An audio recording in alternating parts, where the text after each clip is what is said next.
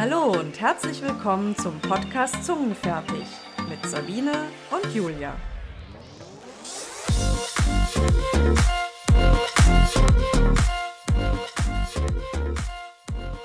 Herzlich willkommen zur ersten Folge im neuen Jahr 2023, die wir gleich mit einem sehr ernsten Thema beginnen, denn heute am 27. Januar ist der Gedenktag für die Opfer des Nationalsozialismus. Und zum ersten Mal wurde heute in der Gedenkstunde im Deutschen Bundestag derjenigen gedacht, die wegen ihrer sexuellen Orientierung oder geschlechtlichen Identität in der NS-Zeit verfolgt und auch ermordet wurden. Und wir haben heute jemanden zu Gast, die dieses Gedenken auch besonders ähm, vorangetrieben hat, kann man sagen. Und deswegen begrüße ich ganz herzlich bei uns heute Henny Engels. Sie ist im Bundesvorstand des LSVD, des Lesben- und Schwulenverbands Deutschlands. Ja, hallo, dass du nach diesem besonderen Tag heute zu uns gekommen bist.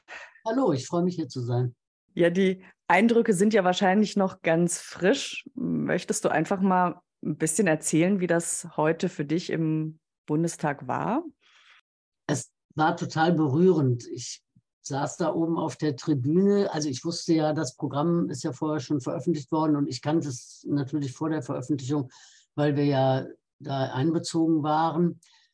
Und eigentlich dachte ich, ich weiß ja, was auf mich zukommt, aber es war dann doch ganz anders, so gefühlsmäßig. Ähm, also sowohl die Begrüßungsrede von Bärbel Baas, die also den Drahtseilakt hingekriegt hat. Wir gedenken alle Opfer des Nationalsozialismus, aber die nehmen wir jetzt besonders in den Mittelpunkt. Und das war natürlich nicht unumstritten, das kann man sich leicht vorstellen. Und ich finde, diesen Drahtseilakt hat sie wirklich super hingekriegt, bis auch hin zu dem, dass es eben, ja, aus der Vergangenheit lernen heißt auch zu handeln, national, international. Das war einfach großartig. Dann, das war für einige etwas überraschend, hat ja zu Beginn eine jüdische Frau gesprochen, Rosette Katz. Und die hat großartig dargestellt, also muss man ein bisschen die Geschichte erzählen. Rosette Katz ist mit, ich glaube, dann ein paar Monaten von ihren Eltern an Pflegeeltern in Amsterdam übergeben worden, die die adoptiert hatten. Und sie hieß dann Rita. Und ihre Eltern und ihr, wie sie sagt, Babybruder, der war ein paar Monate alt, die sind dann deportiert worden, in Auschwitz ermordet worden. Und sie hat bis zu ihrem sechsten Lebensjahr in der Überzeugung gelebt, ich bin Rita, ein ganz normales niederländisches Kind in einer humanistischen Familie. Und als sie sechs war, hat ihr Vater ihr gesagt, du heißt nicht Rita, du heißt Rosette und du bist ein jüdisches Kind. Und deine Eltern und dein kleiner Bruder sind ermordet worden. Und das hat die so verschreckt, dass sie trotz der Beteuerung des Vaters, du musst keine Angst haben, dir wird nichts passieren, gesagt hat, ich muss mich nur verstecken, dann passiert mir nichts. Und sie hat dann geschildert, wie sie über diesem Verstecken, diesem Doppelleben krank geworden ist. Sie hat nachher bei der Jugendbegegnung gesagt, das war, ich war Rosette, aber in mir war ein Eimer und alles, was dann zu dieser Rosette nicht passte, wie sie sich da, habe ich dann immer in den Eimer getan, bis der übergelaufen ist. Sie wusste also, sie ist jüdisch, aber wusste gar nicht, was jüdisch ist, konnte damit überhaupt nichts anfangen und hat dann mit 50 nach einer richtig, also ist richtig depressiv geworden, mit 50 angefangen, sich damit auseinanderzusetzen. Und dann, das war dann ein glücklicher Zufall, gab es kurz nachdem sie damit angefangen hatte, eine Konferenz für genau Leute wie sie, die also als nicht-jüdische Kinder aufgewachsen sind, das nicht wussten und damit jetzt irgendwie klarkommen mussten, dass sie also diese zwei Identitäten hatten. Und da sagt sie, das hat mir deutlich gemacht, wie schlimm es ist, wie fürchterlich es ist, sich zu verstecken. Und ich war wie befreit. Und das verbindet sie mit queeren Opfern, weil sie sagt, mhm. ich kann das wirklich nachvollziehen, was das heißt. Und deshalb hat sie sehr früh die Petition auch unterschrieben äh, für das Gedenken im Bundestag und setzt sich wirklich für die Rechte queerer Menschen ein.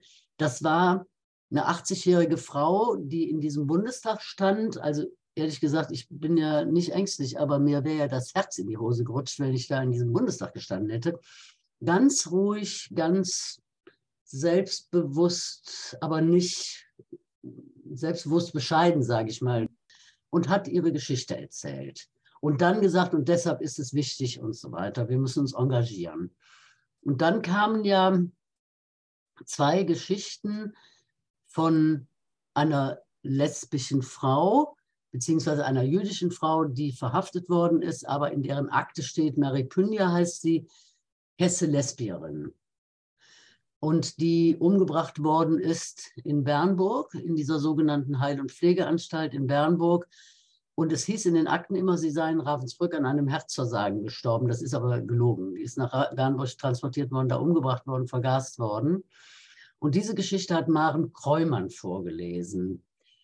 Und das war, das war so ein ständiger Wechsel. Äh, Mary, du wurdest geboren, also so. Und dann kommt wieder, sie heiratete. Hm, hm, hm, und dann wurde Mary wieder angesprochen. Das war ein irrer Wechsel. Das war, glaube ich, für die Maren Kreumann total anstrengend. Das hat man auch gemerkt, diesen ständigen Wechsel hinzukriegen, aber großartig.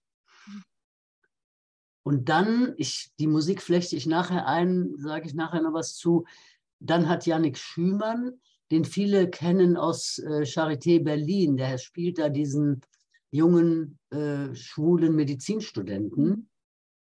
Der hat die Geschichte von Karl Gorath vorgelesen. Das war ganz anders. Der hat also, das war tatsächlich Karl Gorath wurde und so weiter und so weiter. Und das Persönliche kam ganz zum Schluss also ich erzähle nicht die ganze Geschichte von Karl Gorath, dann ist der Rahmen gesprengt. Aber eins möchte ich schon sagen, das, was mich schon beim Lesen der Geschichte immer vom Socke, aus den Socken gehauen hat, das kam dann nochmal wirklich wie so ein Schlag in den Magen. Der ist also in der Nazizeit verhaftet worden, war im KZ, ist dann, hat das überlebt, schwer erkrankt an Typhus, wenn ich es richtig erinnere, ist dann 46 verhaftet worden, wiederum wegen Verstoß gegen 175, kommt in den Gerichtssaal und der Richter sagt, da sind sie ja schon wieder. Das war der gleiche. Und das haut dir wirklich die Füße weg, ja, wenn du das so hörst. Und das macht so deutlich, was die Bas auch zu Beginn gesagt hatte, für eben viele, für Sinti und Roma, aber eben auch für die sogenannten sexuellen Minderheiten war es eben 45 nicht vorbei. Und ich muss sagen, also Maren Kreumann war wirklich großartig. Aber der Yannick Schümann, ich hatte den Eindruck, da steht Karl Gorath und mhm. erzählt seine Geschichte. Das war so anrührend. Also ich habe das jetzt schon mehrfach heute erzählt. Ich habe wirklich nicht nah am Wasser gebaut, aber mir hat es echt die Tränen in die Augen getrieben, weil das so anrührend war. Und es endet damit, Karl, vielleicht hörst du uns zu, was würdest du uns heute sagen? So, das war toll. Und dann kam Klaus Schirdewan, Jahrgang 47, wenn ich es richtig im Kopf habe, der als junger Mann ähm, erwischt worden ist auf der Klappe und dann verhaftet worden ist, angeklagt worden ist, verurteilt worden ist nach 175, aber die Strafe nicht antreten musste, weil er eine Konversionstherapie zugestimmt hat, mhm. die ihn aber natürlich nicht geheilt hat. Aber der auch jetzt, dann hat er geheiratet, ne, nachdem die Therapie zu Ende war, hat er geheiratet, sehr jung mit 20, hat aber immer gewusst, das stimmt nicht und dachte erst, wir kriegen das hin. Ich habe eine Frau, der hat einen Freund, das wird schon gehen. Aber die Ehe hat das nicht ausgehalten, das ging natürlich nicht und der dann also ganz lange mit sich gehadert hat, auch krank geworden ist und dann irgendwann den Schnitt gemacht hat, äh, sich von seiner Frau getrennt hat, zu einem Mann gezogen ist und er erzählte, dass seine Geschwister ja dann wussten, was ist und dann auch gesagt haben, ja, wir haben das auch immer gewusst. Aber gleichzeitig, dass er das jetzt öffentlich gemacht hat, dann mit 50 erst, das können sie nicht gut verknusen. Ne? Also der eine Bruder kriegt es politisch nicht auf die Kette, die eine Schwester hat, glaube ich, einen Blumenladen und findet das auch nicht so toll. Und aber er sagt, die akzeptieren das, aber eben nicht, dass ich das öffentlich mache. Und bei dem, ich hatte vorher mit ihm, wir hatten uns ja vorher getroffen, ähm, der war ganz fürchterlich aufgeregt. Also wir haben dem alle gesagt, wir, auch Bas hat gesagt, ich bin auch fürchterlich aufgeregt, weil die auch nicht wusste, was passiert mit Blick auf die blauen Freunde in dem, im Parlament.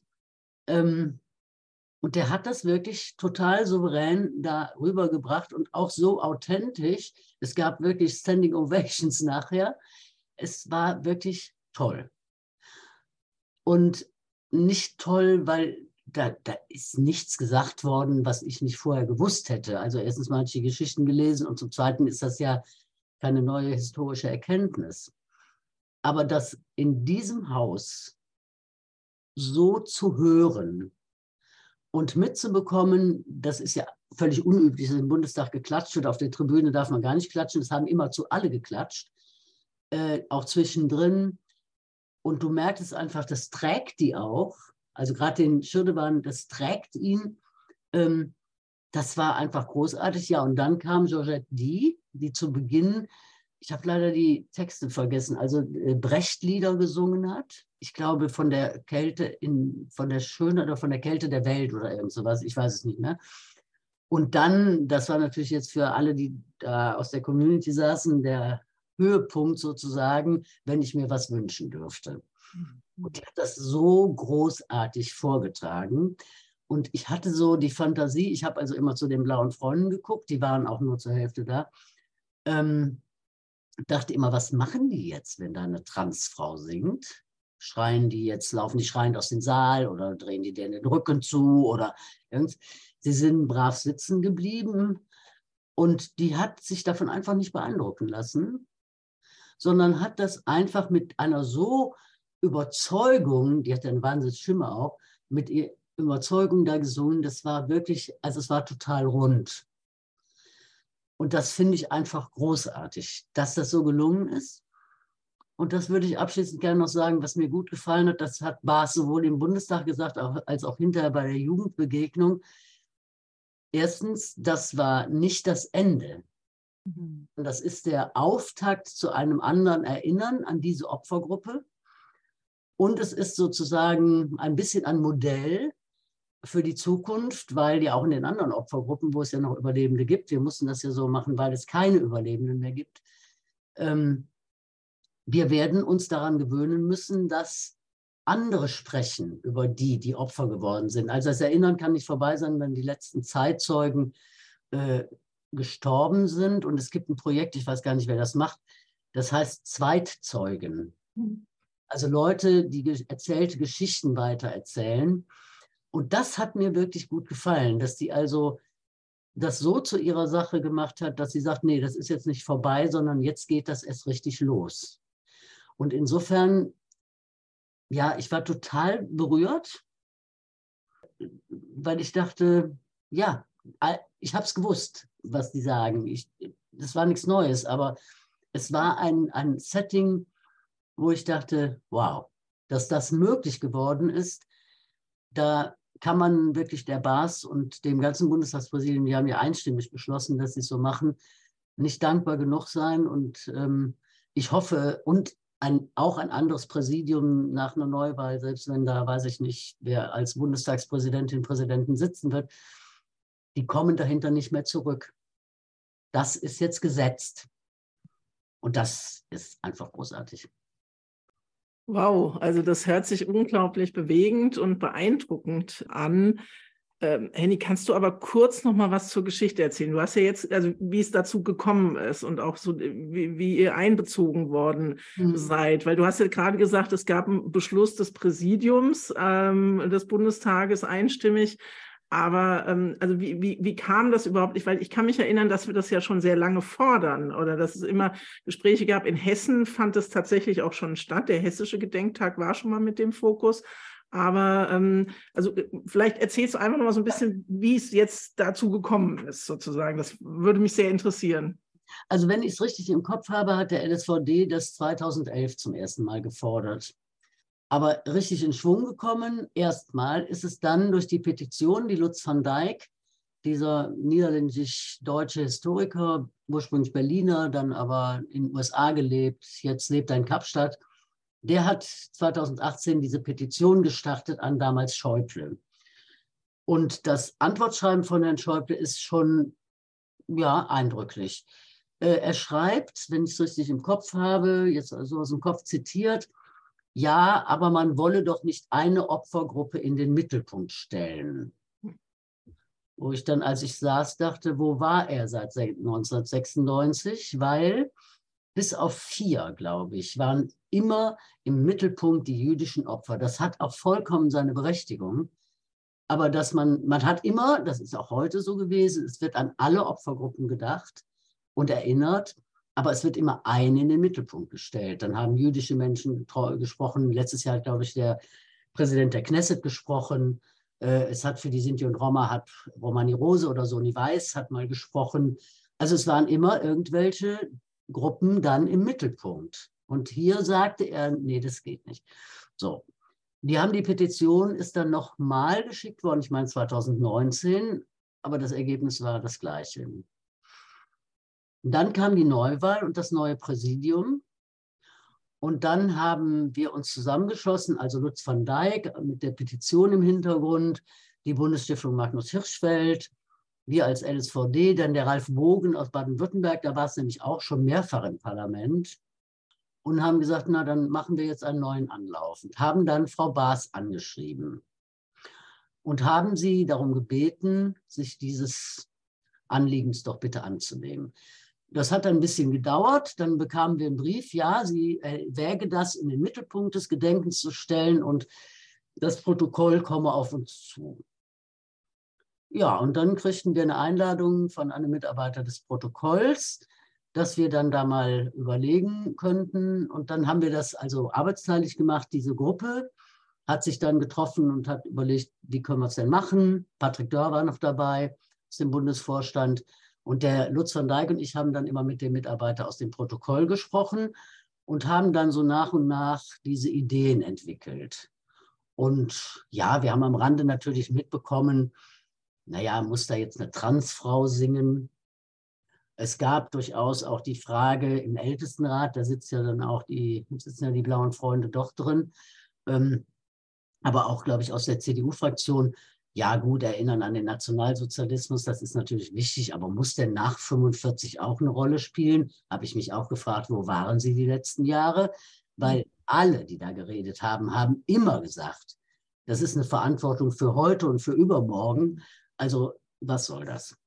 Aber mit viel Geduld und Spucke haben wir das mit diesem wirklich großartigen Mitarbeiter des Protokolls, der uns, äh, also mit uns wirklich überlegt hat, wie kriegen wir das hin, haben wir das wirklich hinbekommen, dass das so ist und haben dann auch erreichen können, und das war uns ganz wichtig, äh, dass wir am Vorabend eben gestern im Bundestag als LSVD, Bundesstiftung Magnus Hirschfeld und Stiftung Denkmal für die ermordeten Juden Europas eine Veranstaltung machen konnten. Also im Marie-Elisabeth Lüders Haus war die ähm, zum Thema Gedenken heißt Handeln. Das heißt also, es blieb nicht nur bei der Gedenkstunde und der Bundestag hat uns den Raum zur Verfügung gestellt. Sie haben auch ein Mini-Catering zur Verfügung gestellt. Ähm, sie haben die komplette Technik gestellt. Das heißt, so mein Eindruck ist, die Vorbereitung hat auch dazu geführt, dass der Bundestag eben nicht nur sagt, die Gedenkstunde und dann ist gut, dass wir nochmal darüber gesprochen haben und dann gehen wir zur Tagesordnung über, sondern sie haben es wirklich zu ihrem Anliegen gemacht. So ist also die Geschichte gelaufen. Mhm. Und wir überlegen noch, da sind wir aber noch in der Planung, ähm, wir haben immer gedacht, es wäre schön, wenn wir eine Ausstellung zum Thema im Bundestag hätten. Der Bundestag hat ihm auch zugestimmt und auch Geld zur Verfügung gestellt, nur das reicht nicht aus. Und jetzt sind wir im Moment dabei, noch mehr Gelder zusammenzusuchen, zu beantragen und eine Wanderausstellung zu konzipieren, die, wenn das alles klappt, dann zur Eröffnung der CSD-Saison im Bundestag gezeigt wird. Das Hindernis ist erstens mal hohe Sicherheitsvorkehrungen und zum Zweiten, im Bundestag darf nur eine Ausstellung gezeigt werden, die woanders noch nie zu sehen war. Das ist ein bisschen schwierig, weil die Ereignisse sind ja so, wie sie sind. Also man kann ja die Geschichte nicht neu erfinden. Aber geht, das wird gelingen, glaube ich, von, wir haben so ein Kurzexposé und das fände ich super, weil wenn das eine Wanderausstellung wäre, das muss eine Wanderausstellung sein, ähm, von den Geldgebern her, dann kann die natürlich tatsächlich wandern durch Gedenkstätten, durch Landtage, äh, durch Kirchengemeinden, die große Räume haben, große Gemeindezentren. Äh, das wäre ganz großartig, weil wir auf diesem Wege dann natürlich das Anliegen weiter transportieren, weil es hilft ja nichts, wenn der Bundestag gedenkt und dann Hessen vielleicht mal gedenkt und Baden-Württemberg mal gedenkt. Ich glaube, Nordrhein-Westfalen überlegt jetzt auch was, aber in anderen Bundesländern ist es nicht. Manche Gedenkstätten haben öfter schon die queeren Opfer in den Mittelpunkt gestellt, andere noch nie. Aber das war so die Geschichte. Und ich glaube tatsächlich, wir haben ja da mit vielen Leuten im Bundestag gesprochen. Ähm, wir waren auch bei Bas, ach so, das habe ich noch vergessen zu erzählen. Also als dann klar war, das Präsidium hat entschieden, das war im Juli, hat äh, Bärbel Bas uns zum, also zum Gespräch eingeladen. Und wir sind dann in Austausch gegangen. Wir hatten dann auch andere Themen, Geflüchtete, äh, den äh, Aktionsplan, Hasskriminalität und so. Und da wurde schon sehr deutlich, also sie hat es zu ihrem Anliegen gemacht, das Präsidium hat es zu seinem Anliegen gemacht. Äh, und es ist breit getragen im Bundestag. Und ich glaube, das hat viel damit zu tun, dass wir tatsächlich also sehr ja, gesprächsbereit, sehr freundlich auf die zugegangen sind und haben gesagt, das ist uns ein wichtiges Anliegen und es wäre schön, wenn Sie das zu Ihre machen. Also wir sind nicht so fordernd an Sie herangetreten, sondern haben es ihr nahegebracht und das hat sie übernommen. Also so ist der Prozess gelaufen, um es jetzt in kurzen Worten zu sagen. Und hast du das Gefühl, dass dadurch, dass es jetzt eben auch im Bundestag war, dass man damit auch irgendwie vielleicht bei anderen Menschen erreicht hat, die dem Thema eben vielleicht jetzt auch irgendwie verschlossen oder ja irgendwie befremdlich gegenüberstehen. Also das ist ja so ein bisschen auch das Anliegen, wenn du sagst, man muss ein bisschen auch mit einer Wanderausstellung weitermachen. Das kann eigentlich gar nicht anders sein, aber das wird man jetzt abwarten müssen, wie die Reaktionen sind. Ich weiß, dass es einen unglaublichen Ansturm auf die Tribüne gab. Also Bas hat mehrfach gesagt, die mussten Botschaften abweisen, weil die Tribüne wirklich rappelsvoll war. Es gab ein großes Interesse. Es ist über die Deutsche Welle in 60 Länder übertragen worden. Und es haben auch ausländische Sender offensichtlich es übertragen. Das heißt also, es hat auch ein international großes Aufsehen erregt, dass die Deutschen sowas machen. Und jetzt, wenn ich auf die eigene Bevölkerung gucke, da bin ich ein bisschen unsicher. Also ich sage mal, es gibt die Hardcore-Homophoben, die wird das so viel interessieren wie ein Sack Reis, der in China umfällt. Da wird die, die werden höchstens sagen, jetzt kriegen sie das auch noch. So. Und dann gibt es ja die vielen, die tatsächlich, wenn ich das mal so sagen kann, wenn ich mal so meine Familie gucke oder so, die sind einfach verunsichert. Die sind damit nicht groß geworden. So, die sagen, das war doch nie so. Dann sage ich denen, das war immer so. Ihr habt das noch nicht gesehen. Aber sie haben es nicht gesehen. Sie haben es nicht wahrgenommen die sind unsicher und es kann bei denen sein, dass die Tatsache, dass der Deutsche Bundestag, in dem ja eben nicht nur SPD, Linke und Grüne sitzen, sondern auch die CDU, CSU, die blauen Freunde lassen wir außen vor oder die FDP, aber die gehören ja eher zu den anderen, dass die sagen, ach so, ja, dann müssen wir vielleicht nochmal nachdenken. Ich hoffe das. Mhm. Aber das, wenn es bei der Eintagsfliege bliebe, natürlich nicht, sondern muss es muss jetzt weitergehen. Ich würde mir sehr wünschen, dass Gedenkstätten zum Beispiel wie Bernburg, wie äh, Sachsenhausen macht es ja schon, aber andere, äh, Buchenwald oder so, sagen, wir gucken auch mal auf diese Opfergruppe. Es gab überall queere Menschen in allen Konzentrationslagern. Die haben also alle Grund genug äh, hinzugucken. Und selbst wenn es sie da nicht gab, ist es ja dennoch eine Problematik oder eine Gruppe, die eben derselben Verfolgung unterlag wie andere auch. Und welche Wirkung das hat, das werden wir vielleicht in einem halben Jahr, dreiviertel Jahr sehen können. Das können wir vielleicht beobachten, wenn wir über den ähm, Aktionsplan sprechen äh, zur sexuellen Vielfalt. Da können wir vielleicht merken, vielleicht kommt das dann auch vor, dass Leute sagen, ja, das war ja auch im Bundestag, da müssen wir dann doch nochmal hingucken. Also du hast ja eben auch äh, gesagt, dass ich glaube, die Bärbel Baas schon in ihrer Rede auch darauf hingewiesen hat, dass ja Gedenken, es ist so ein Gedenktag. Dann sind so, ich sag mal, Sonntagsreden oft oder bestimmte Menschen sagen dann jedes Jahr ähnliche Dinge. Ähm, aber es, damit fühlen sie sich für die restliche Zeit oft mhm. entpflichtet. Und ich habe jetzt, nach dem, was du erzählt hast, den Eindruck, dass zum Beispiel eben die Bundestagspräsidentin das nicht so sieht, sondern wirklich sagt, letztendlich ist Gedenken etwas, was eben nicht nur an so einem Tag stattfinden darf und muss. Also ich war heute ja auch bei der Gedenkveranstaltung der hessischen Landesregierung zusammen mit dem Landeswohlfahrtsverband, wo eben tatsächlich Euthanasie diesmal ähm, der Schwerpunkt äh, oder der, der Fokus drauf war, wo die Landtagspräsidentin oder aber auch die Landesdirektorin ähm, äh, des äh, Landeswohlfahrtsverbandes deutlich gesagt haben, es ist eben nicht nur wichtig, an diesem Tag zu gedenken, sondern eben tatsächlich im Prinzip jeden Tag mhm. zu handeln, weil du hast ja gesagt, ähm, aus Gedenken muss Handeln entstehen und ja. Handeln, ähm, deswegen finde ich das toll, dass ihr ähm, das Thema 175, also Paragraph 175 nach 1945 wieder äh, ähm, umgegangen wird, ähm, dass ihr das auch heute im Fokus hattet, weil eben da ja besonders deutlich wird, wenn wir nicht richtig gedenken, wenn aus Gedenken nicht Handeln entsteht, dann passieren immer wieder, wenn auch in einem anderen Ausmaß, ähm, Gräueltaten letztendlich und Verbrechen. Also wenn es alleine bei dem Gedenken bliebe, dann wäre das ja eine Symbolhandlung. Ne? Genau. Dann könnte man auch jeden, jedes Jahr dieselbe Feier ablaufen lassen und dann sagen alle, gut, dann haben wir das jetzt für dieses Jahr erledigt, nächstes Jahr treffen wir uns wieder. Das kann es ja nicht sein, sondern mhm. das ist deutlich geworden. Es sind übrigens auch die lesbischen Frauen erwähnt worden mit dem Sorgerechtsentzug. Also es war die Palette, es waren nicht nur schwule Männer im Fokus, sondern äh, mhm. äh, Lesben, Transpersonen, Interpersonen, also sind alle, ich glaube, die Bisexuellen waren die einzigen, die nicht genannt worden sind, wenn ich es richtig im Kopf habe. Und es ist völlig klar, auch von der Anlage her, das haben auch alle Redner gesagt, also insbesondere Schirdewan, äh, es muss dann auch daraus Handeln erfolgen. Ansonsten ist Erinnern eine leere Hülse. Dann erinnere ich und sage, kriege ich einen Schauer über den Rücken und sage, boah, war das furchtbar.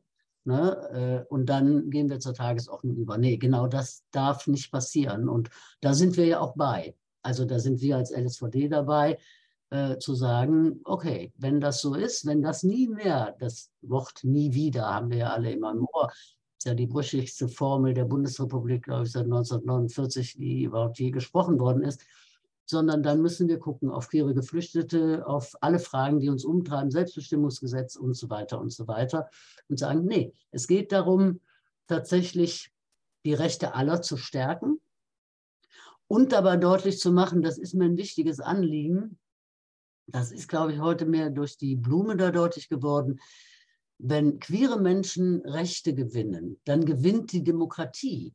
Das ist kein, kein, kein Akt der karitativen Zuwendung, ne? nach dem Motto, ihr müsst jetzt noch mal auch noch ein Zückerchen bekommen, sondern die Demokratie stärkt sich selbst, indem sie sagt, das, ist, das halten wir auch nicht nur aus, also wir tolerieren das nicht, sondern das ist super wenn wir alle sichtbar machen und alle sehen wollen, wie vielfältig diese Gesellschaft ist und was viele dazu beitragen, dass sie wunderbar sein kann. Das finde ich wäre eigentlich so für mich das zentrale, der zentrale Gewinn, zu sagen, es geht eben nicht nur um ein ja, so, so schicksalsschwangeres Gedenken, äh, wo man dann gar nicht mehr weiß, was man tun soll, sondern zu sagen, nee, wir wollen, dass es anders ist, damit eben das, was da passiert ist, nie mehr wieder passiert. Ja. Dass nie wieder vielleicht dann auch mal lebt. Also ich habe heute ähm, gehört und das hat mich doch nochmal erschreckt, weil die Statistik kannte ich nicht, dass 28 Prozent der Deutschen sagen, jetzt ist nun mal gut, ja, so mit dem Gedenken. Und ähm, ähm wir können es nicht mehr hören und jetzt reicht es doch, uns lange genug her und so weiter. Und ähm, das hat mich sehr erschreckt, muss ich gestehen, dass es doch mehr als ein Viertel ist. Ähm, und weil es ist eben nicht nochmal gut. Wenn wir uns Hasskriminalität anschauen, wenn wir uns Antisemitismus anschauen, Rassismus, äh, all das anschauen, ähm, äh, wie stark wir das in, in den letzten Jahren auch äh, vermehrt wahrnehmen, dann ist eben nicht gut. Weil dann ist aus Gedenken nämlich tatsächlich nicht Handeln geworden und dann ist nämlich auch tatsächlich nicht ein Bewusstsein aller Menschen in diesem Land geschaffen worden, dass wir Verantwortung für unsere Demokratie tragen und Verantwortung dafür tragen, dass eben tatsächlich dieses nie wieder mit Leben gefüllt wird. Also das hat Bärbel Baas auch nochmal sehr deutlich gesagt äh, und hat dann natürlich bei uns jedenfalls offene Türen eingerannt, bei den meisten da, ähm, hat also da sehr deutlich in die Richtung der blauen Freunde gesprochen. Das kann nie zu Ende sein. Dieses Menschheitsverbrechen, das kann nicht irgendwie in der Mottenkiste der Geschichte verschwinden, so weiß ich nicht, wie die erste Eiszeit oder so, sondern das muss immer wieder ins Wort gebracht werden, und zwar um daran zu erinnern, wozu Menschen fähig sind, was Menschen auch zulassen. Ne? Also wenn man so den ersten Reden nach dem nach 45 glaubt, dann waren ja alle Nazis irgendwie entweder im Krieg gefallen oder abgehauen. Wir waren ja alle nicht dabei. Die waren ja alle, alle waren irgendwie äh, bestraft, wurden befreit, äh, so. Und die, sondern zu sagen, nee, das ist ein Teil unserer Geschichte und der bringt für uns eine besondere Verantwortung mit sich. Und deshalb kann dieses Erinnern nie zu Ende sein. So leid es mir tut für diejenigen, die sagen, ich will das nicht mehr. Ich kann, ich muss ja nicht Leuten, wir sind alle Nachgeborene, wir waren alle nicht dabei.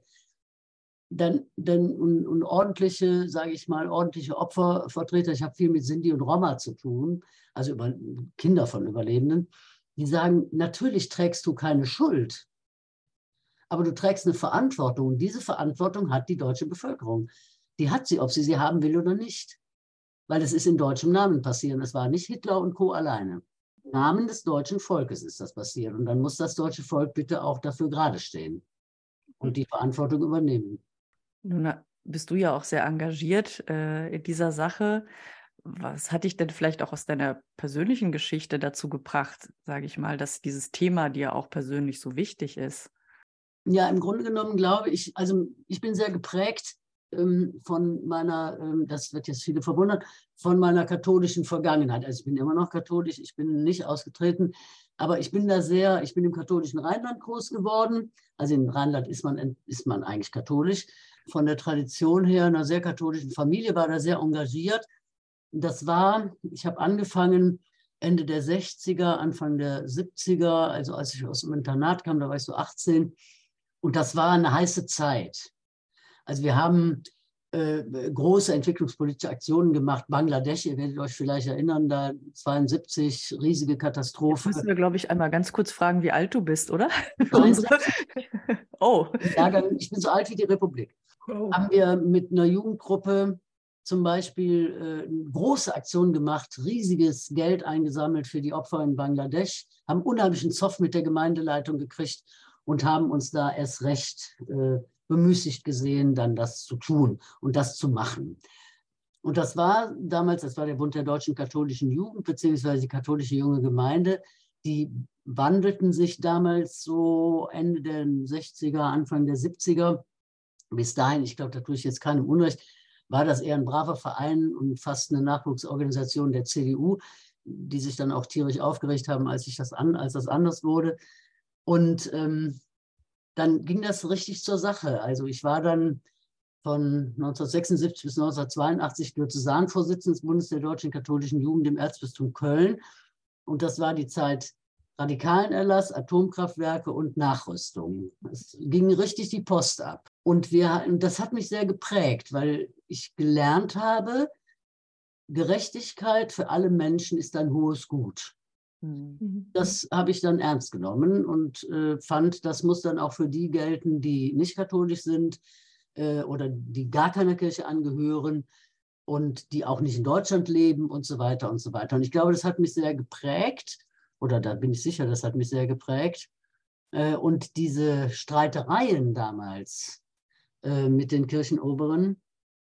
Ich habe, glaube ich, von Natur aus oder von, ja, von Natur aus einen ziemlichen Widerspruchsgeist, nur noch mehr bestärkt darin.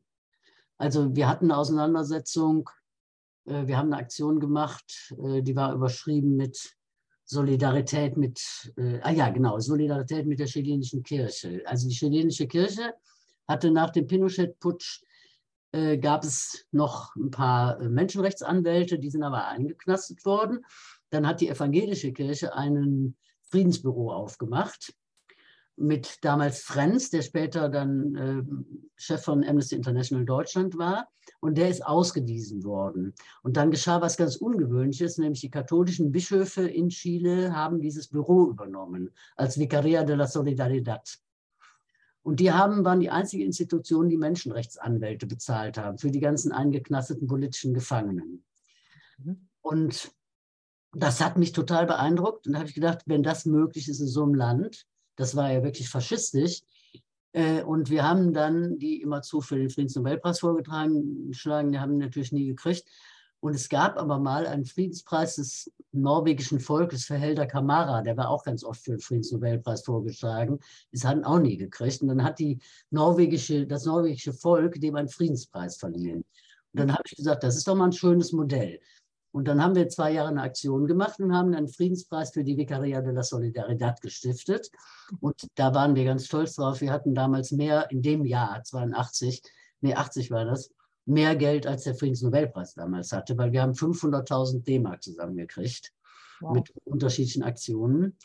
Und solche Aktionen haben mich sehr geprägt, weil ich gedacht habe, das kann nicht sein, dass wir hier sitzen damals in der Zeit erst recht, immerzu auf die armen verfolgten Christen in Osteuropa gucken, das haben wir auch gemacht, und sagen, nee, in Chile, das sind ja Kommunisten, mit denen wollen wir gar nichts zu tun haben.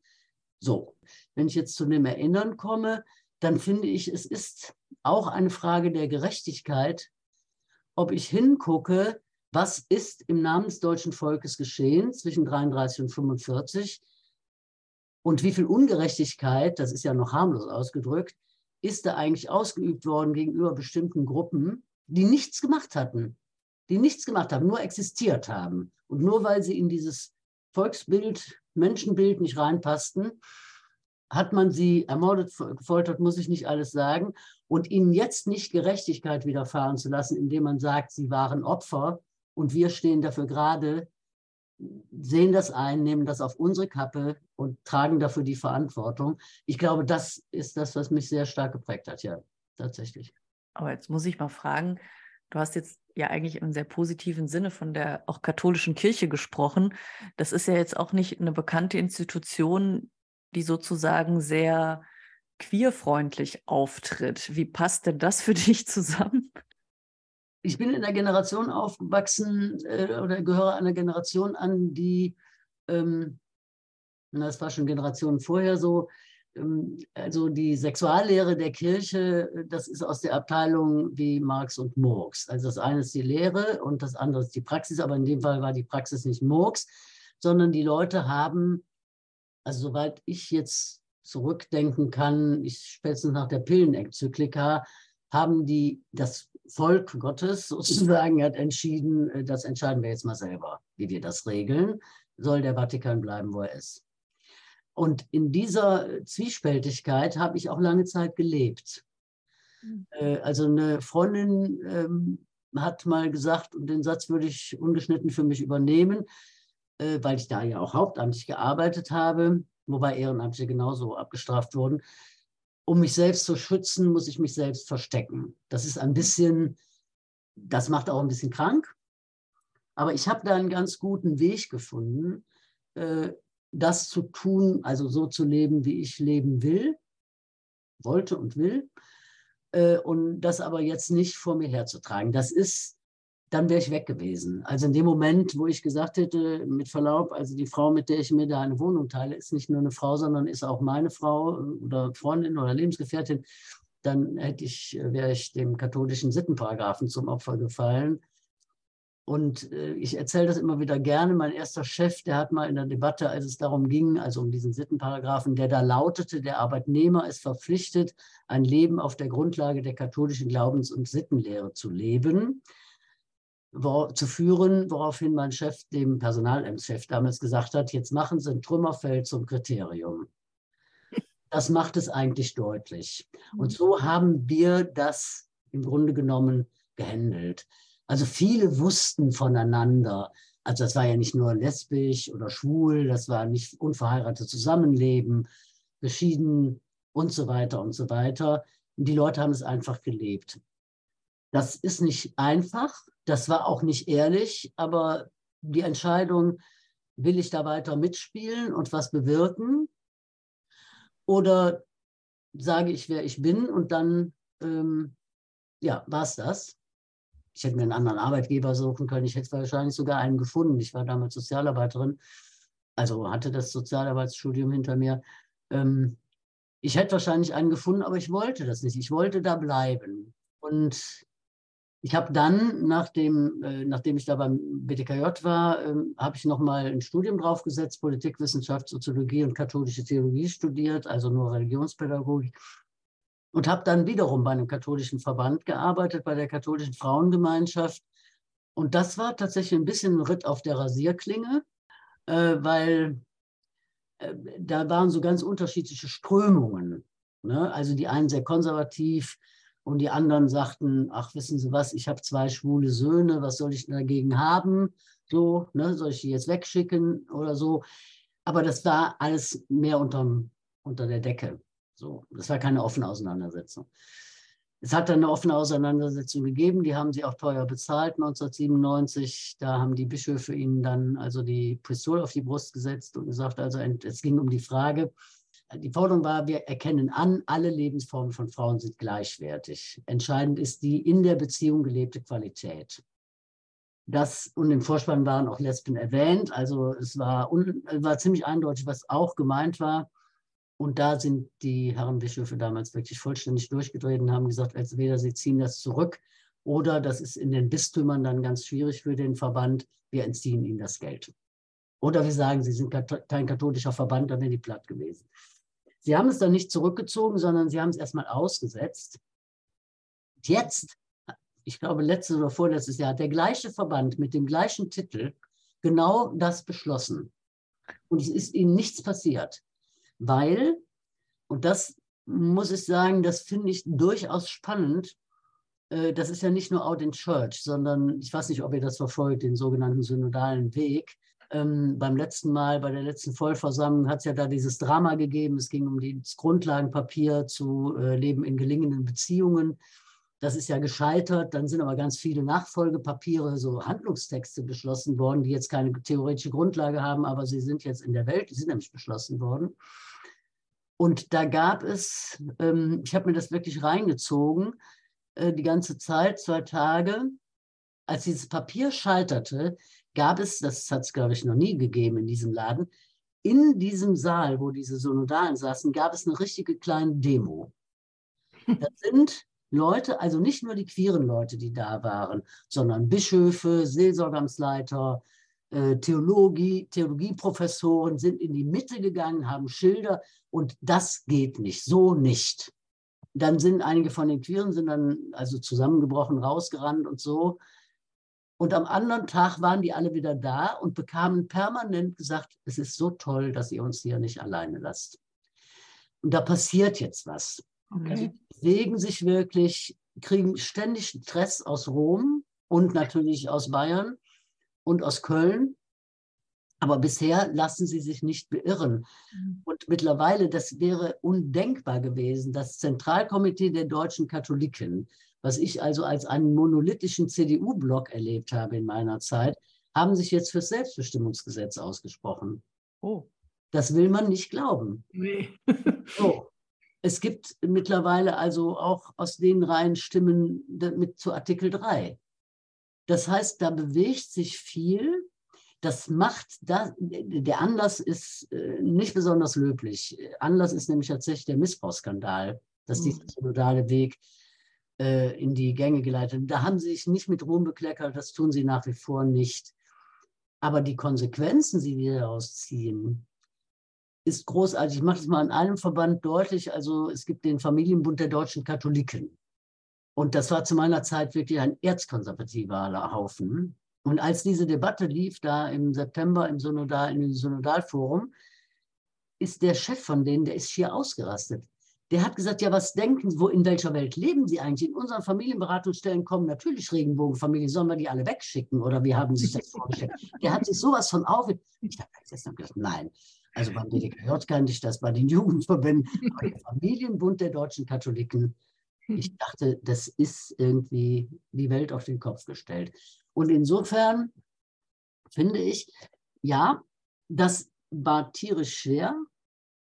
Äh, da sind auch Leute dran zerbrochen, aber es hat sich was getan und es hat immer Leute gegeben, jetzt komme ich aus dem Rheinland, da ist man ja anders katholisch als anderswo, da ist man eher italienisch-katholisch. Ne? Also die Lehre ist gut und dann gibt es das Leben. Da haben Leute immer Auswege gefunden. Also die haben immer einen Freund von mir, der war Pfarrer in Köln und da eine Visitation, also sozusagen ein Besuch des Bischofs zur Überprüfung der Gemeinde und der musste die Papiere zusammensammeln stellt fest, die Kindergartenleiterin war nicht kirchlich verheiratet. Ja, und dann ist er zu der hingedackelt und dann sagte die, sagte, kannst du mir die Urkunde geben? Ne, sagt, die kann ich nicht, ich bin nicht kirchlich verheiratet, mein Mann ist geschieden. Dann hat er den Generalvikar angerufen und hat gesagt, so und so. Und der hat sofort gesagt, ja, musst du die kündigen. Er hat gesagt, ich kündige die nicht. Also ich nehme mal an, es gibt so zehn Punkte, die wichtig sind für eine Kindergartenleiterin. Davon ist die persönliche Lebensführung ein Punkt und darunter ist dann die Sexualität oder die Ehe noch ein Unterpunkt.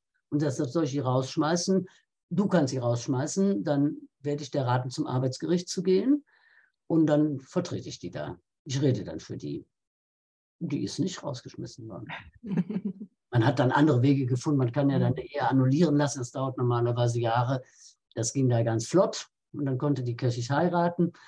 Und dann war alles gut. Aber sowas hat es immer gegeben. Also, die, ne, also da, dass du so Auswege, das ist natürlich scheiße, also das, das ist total entwürdigend.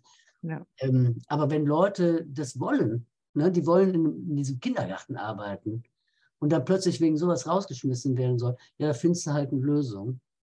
Und ja. so haben wir das als Jugendverbände auch gemacht.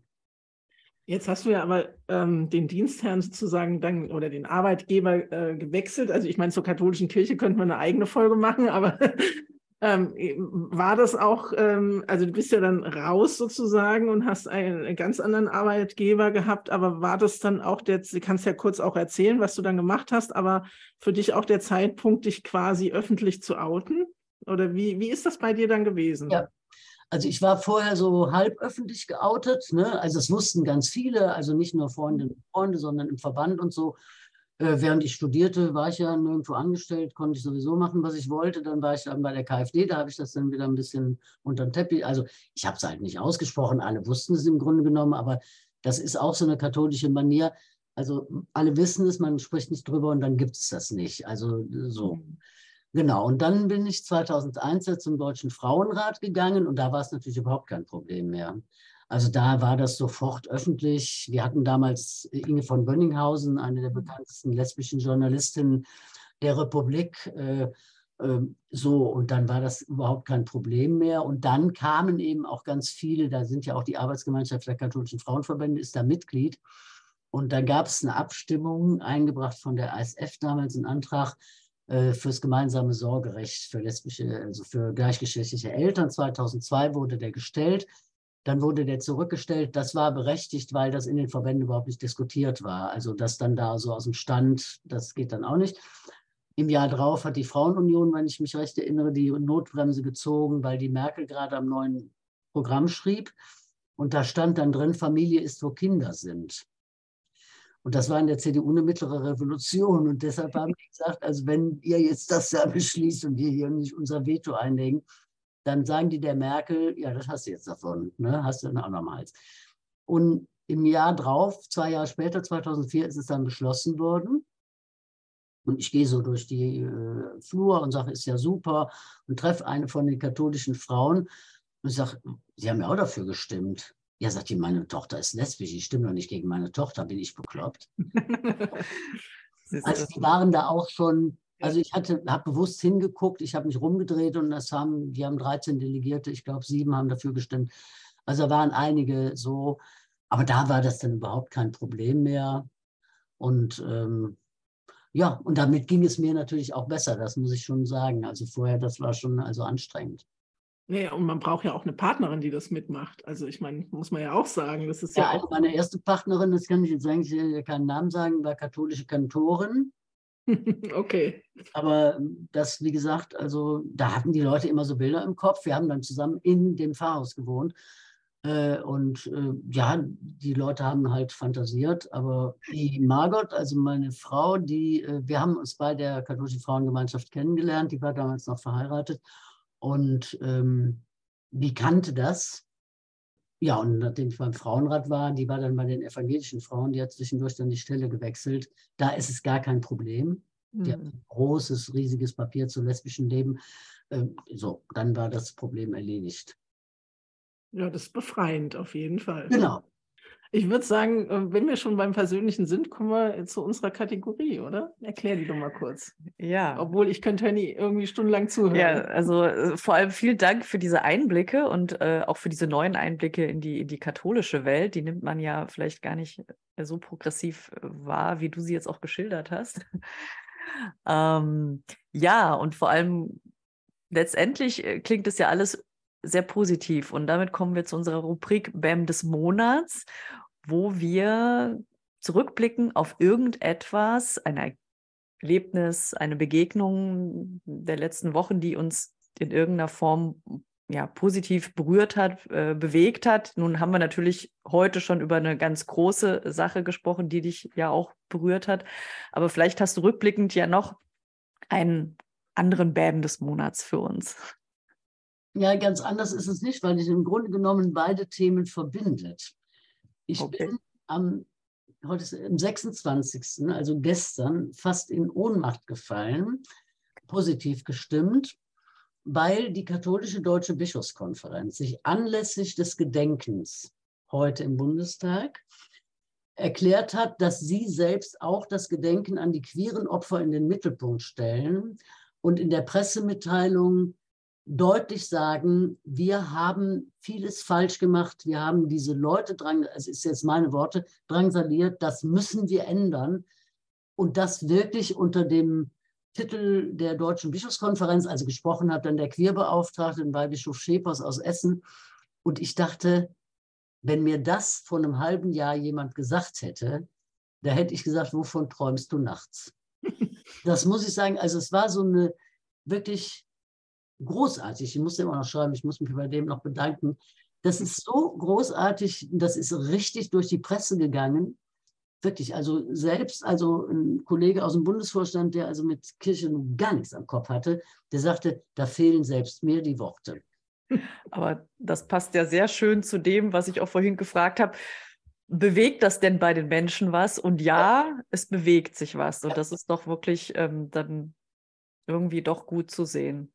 In diesem Sinne, ganz herzlichen Dank, dass du hier warst und so anschaulich erzählt hast. Aber es hat mich doch sehr bewegt und berührt. Ja, vielen Dank, liebe Henny. Sehr gerne.